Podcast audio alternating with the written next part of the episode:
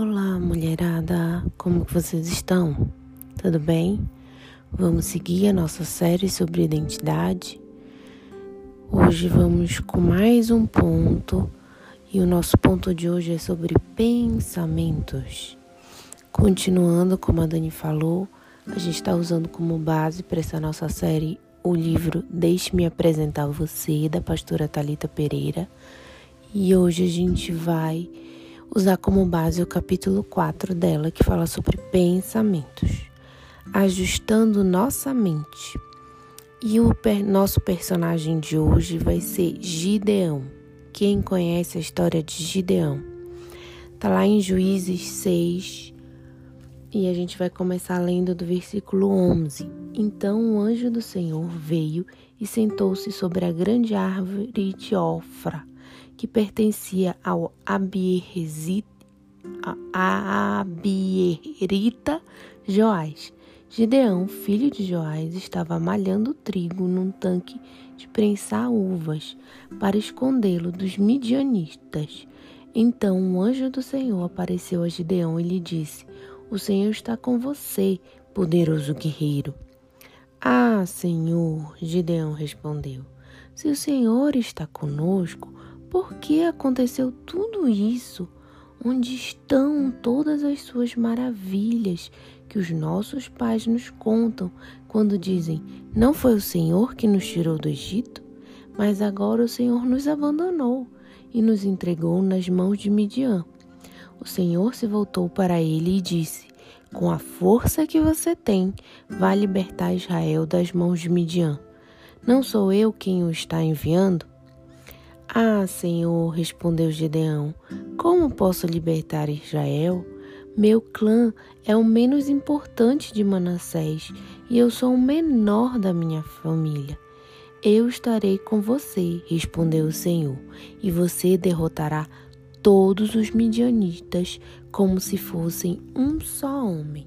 Precisamos entender que nossa jornada com Deus é contínua é uma escolha diária feita por nós mesmos, para sermos quem fomos criadas pelo nosso Pai para sermos, não pelo que vivemos anos ouvindo dos outros, sendo impostas pela sociedade, sendo comparadas com a multidão, quando na verdade somos únicas.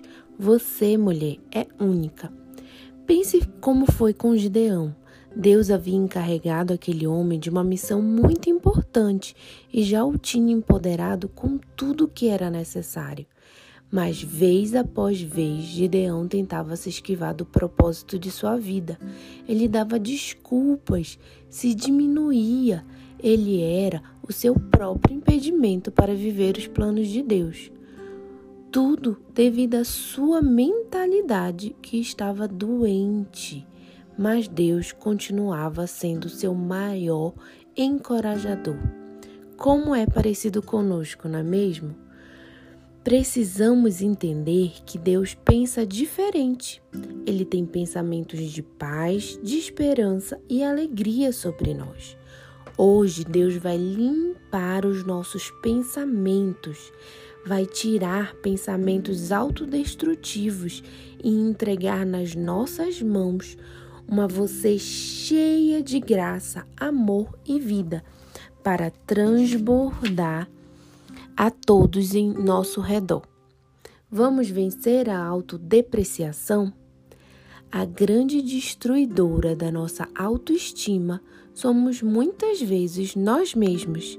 Estamos todos os dias nos sabotando, nos diminuindo, nos achando menos importante.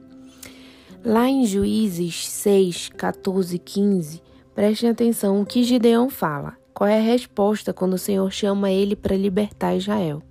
Ele fala assim: Ah, Senhor, respondeu Gideão, como eu posso libertar Israel? Meu clã é o menos importante de Manassés e eu sou o menor da minha família. Mas o Senhor fala o que para ele? Eu estarei com você, respondeu o Senhor, e você derrotará todos os midianitas como se fossem um só homem. Então a gente precisa confiar em Deus. Deus deu a nós um quadro. Esse quadro é você. e ele visita você todos os dias para ver o que você está fazendo com o quadro. Está na hora de parar de dar desculpas e começar a fazer o máximo com a sua vida. É uma jornada de escolhas diárias, mas somente é possível começar uma longa jornada se dermos o primeiro passo. E o primeiro passo para ter uma autoestima restaurada é cuidar de nós mesmas. A autodepreciação é uma estratégia do inimigo para deturpar a imagem que temos de nós mesmas. Vamos continuar? Então, agora, 1 Coríntios 6, 19 e 20 diz assim: Acaso não sabem que o corpo de vocês é santuário do Espírito Santo que habita em vocês, que lhes foi dado por Deus e que vocês não são de si mesmos? Vocês foram comprados por um alto preço, portanto, glorifiquem a Deus com o seu próprio corpo. Como representantes de Deus na terra, devemos viver com excelência em todas as áreas da nossa vida. Excelência significa pegar o que nós temos e fazer o máximo que pudermos. Então, aqui eu quero propor um primeiro desafio. Em quais áreas você se considera uma boa representante de Deus nesse mundo? E em quais ainda você precisa melhorar? Então, a partir de quinta-feira, eu vou disponibilizar um arquivo e você vai pegar e fazer uma listinha. Em quais áreas você tem sido uma boa representante, tem trabalhado com excelência, mas quais áreas o Espírito Santo fala para você que você precisa trabalhar melhor? Você precisa realmente exercer a excelência de Deus. Muitas vezes a sensação de inadequação e insatisfação de muitas mulheres vem de uma imagem corporal deturpada. Entenda que você precisa se cuidar, mas não precisa seguir padronizações que os outros colocam.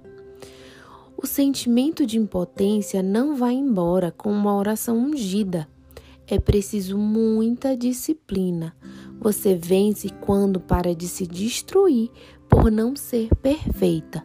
Quantas de nós, muitas vezes, em tantas áreas da nossa vida, em relação à nossa saúde, a gente deixa de se cuidar, deixa de procurar dar o melhor, fazer o melhor com excelência, não só o fazer, mas o ser com excelência também, na nossa saúde, né, na nossa mente, no cuidado com nós mesmos por conta de que a gente não consegue seguir um padrão que nos foi, no, nos foi imposto e a nossa mente já está incutido que se a gente não for aquilo, a gente não pode ser feliz, a gente não pode viver bem. E muitas vezes isso tem nos escravizado e nos cegado, e a gente precisa entender que não é as regras do mundo que ditam para nós mas é aquilo que o Senhor tem para dizer a nosso respeito, aquilo que a palavra dele tem como padrão para nós. Amém? Mais um desafio agora. Chegou o momento de colocar isso em prática, ok? Precisamos vencer esses pensamentos autodestrutivos, né? Faça uma pequena lista de autossabotagens que estão na sua rotina, seja em relação à alimentação, seja a não praticar atividades físicas adequadas ou suficientes, seja ainda permitir que pessoas digam ou façam coisas que fazem mal a você. Comprometa-se a deixar esses maus hábitos para trás, vencer a autodepreciação e prosseguir rumo à transformação. Amém? Vamos vencer a autopiedade? Em Juízes 6, 12 e 13, nós temos um exemplo de autopiedade, né? O anjo do Senhor aparece a Gideão, fala: O Senhor está com você, poderoso guerreiro. E o que é que o nosso personagem responde, gente? Ah, Senhor, Gideão respondeu: Se o Senhor está conosco, por que aconteceu tudo isso? Onde estão as suas maravilhas que os nossos pais nos contam? Gideão começa a se lamentar. A autopiedade nada mais é do que ter pena de si mesma. Quando focamos na autopiedade, não conseguimos enxergar as maravilhas que Deus fez, assim como Gideão. E que Deus faz, na verdade, optamos por trilhar o caminho contrário ao que nos foi destinado e nos afastamos do propósito de Deus para a nossa vida. Chegou o dia de você ser curada da autopiedade e ocupar o seu espaço como filha, herdeira e princesa do Senhor. A mulher curada ama o espelho. Por quê? Em vez dela focar a atenção no que não tem de perfeito, ela olha agradecida a Deus com relação às coisas que ela já possui. Alguém pode ter liberado palavras duras sobre a sua vida, mas o Senhor investe na sua autoestima. Deus, em sua visão infinitamente ampliada e cheia de amor, vê o que ainda nem somos e já declara como se fôssemos. Vamos aprender a ter pensamentos felizes sobre nós mesmos e entrar em acordo com o que Deus tem, pensa a nosso respeito. A nossa mentalidade precisa se alinhar com aquilo que Deus tem pensado a nosso respeito. Olha o que o anjo fala para Gideão: O Senhor está com você poderoso guerreiro, e naquele momento Gideão estava se escondendo, ele não se sentia como um poderoso guerreiro. Mas Deus, ele tem uma visão sobre nós e nós precisamos acertar a nossa vida a essa visão de Deus. Filipenses 4:11 diz assim: Não estou dizendo isso porque esteja necessitado, pois aprendi a adaptar-me a toda e qualquer circunstância. Aqui Paulo está nos ensinando que nós precisamos nos nós precisamos aprender a nos adap adaptar. Destaque aí na sua Bíblia o termo aprendi. Não é natural ser feliz. Fomos ensinadas a estar descontentes. Ser feliz é algo que você precisa aprender em um processo educativo. Lembre-se disso, você precisa encontrar a felicidade nas coisas que já possui. O texto de Paulo mesmo fala, ele continua: Eu sei o que é passar necessidade e sei o que é ter fartura. Aprendi o segredo de viver contente em toda e qualquer situação precisamos aprender a viver contentes, assim como Paulo, em toda e qualquer situação.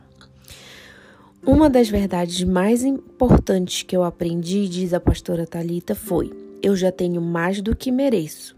Você também. Deus nos deu tudo o que precisamos para cumprir o nosso destino. Não importa com o que aconteceu no nosso passado, ele não pode determinar o nosso futuro. Na vida, nada acontece sem um propósito, queridas. Cada decepção, cada dificuldade, cada porta fechada nos ajuda a ser quem devemos ser em Deus. Toda perda não tratada fragiliza a nossa alma e o diabo se aproveita disso. Então, se hoje você tem alguma perda, alguma ferida no seu passado, você precisa correr para Jesus e entregar aos pés da cruz e pedir e aceitar o processo de cura dele na sua vida e no seu coração. E não deixar que o diabo mais se alimente disso, mas que o Senhor venha te libertar para que você viva plenamente os propósitos de Deus. Faça do seu fracasso o seu treinamento. Reinvente-se, transforme os seus problemas em oportunidades. E aí vai mais um desafio. Escreva uma lista de dores, traumas e decepções que você sofreu ao longo da sua vida. E ao lado, coloque pelo menos uma lição que você aprendeu com cada uma dessas situações. E se você tem alguma dor que precisa ser curada, coloque diante de Deus e receba nesse dia comece o processo de cura de Deus na sua vida. Vamos lembrar de Romanos 8, 28, o que, que fala lá? Sabemos que Deus age em todas as coisas para o bem daqueles que o amam, dos que foram chamados de acordo com o seu propósito. Amém? Ele pega as situações mais difíceis e transforma em bênção. Recupere-se, Deus está com você e proverá todo o suporte que você precisa. Vamos agora dar uma olhada rapidinho na história de Noemi e Ruth. Noemi tinha passado por tantas perdas numa terra estrangeira, perdeu seu marido, perdeu seus filhos, não é verdade? Ela tenta convencer suas noras a voltarem, né? Ela escolhe voltar para sua terra, mesmo meio aquela dor e aquelas perdas sem nada, e ela tenta convencer as suas noras a ficarem com as suas famílias. E Ruth diz que não, e faz uma, uma, das declarações mais lindas da Bíblia, que inclusive é um texto que fala muito comigo e muito marcante, porque foi o texto que eu falei para o meu esposo no dia do nosso casamento. Não insistas comigo que te deixe e que não mais te acompanhe. Aonde fores, irei. Aonde ficares, ficarei. O teu povo será o meu povo e o teu Deus será o meu Deus. Onde morrereis, morrerei, e ali serei sepultada. Que o Senhor me castigue com todo rigor se outra coisa que não a morte me separar de ti.